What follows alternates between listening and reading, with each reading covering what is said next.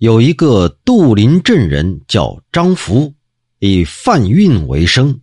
有一天呢，他过河走一座小石桥，可对面碰巧来了他们村里的一个富豪。这两方面呢都想过桥，这桥又很窄，一方面如果不肯让的话，那谁也别想过。富豪仗势欺人呢，指挥家丁就把这张福推到了石桥下面去。当时河面结了冰，这冰棱啊锋利的好像刀一样。张福跌下去，当场就头骨破裂，气若游丝。这乡里的里长啊，原本就很怀恨这个富豪，立刻就报了官府。官府呢，对这富豪的钱财也是垂涎三尺，好容易找了个机会可以敲一笔竹杠啊，所以催办的也很急。可张福暗中让他母亲对富豪说：“我现在啊已经是不行了，就剩下半条命，估计也活不长了。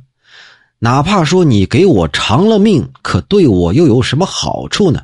不如这样，你如果能够替我供养我的老母和我的幼子，那趁我还没断气，我和官府说我是自己失足掉到桥下的，怎么样？”这富豪一琢磨呀，当时就答应了。张福呢，略微还认识几个字，这时候还能够忍痛自己书写状纸。由于张福写的供词是言之凿凿，官吏呢也是无可奈何。可等到张福死后啊，这富豪竟然背信弃义，违背了誓约。张福的母亲多次到官府去控告。可由于张福生前亲手写的供词，这呀就使冤案不能昭雪了。张福的母亲是有苦说不出，有冤无处伸呐。可到后来呢，富豪也喝醉了，也是连夜赶夜路，马失足跌倒，这富豪呢也掉到桥底下摔死了。人们都说这就是背弃张福的报应。我父亲姚安公就说了。哎，审案呐，真是难呐，尤其审这人命案是更难。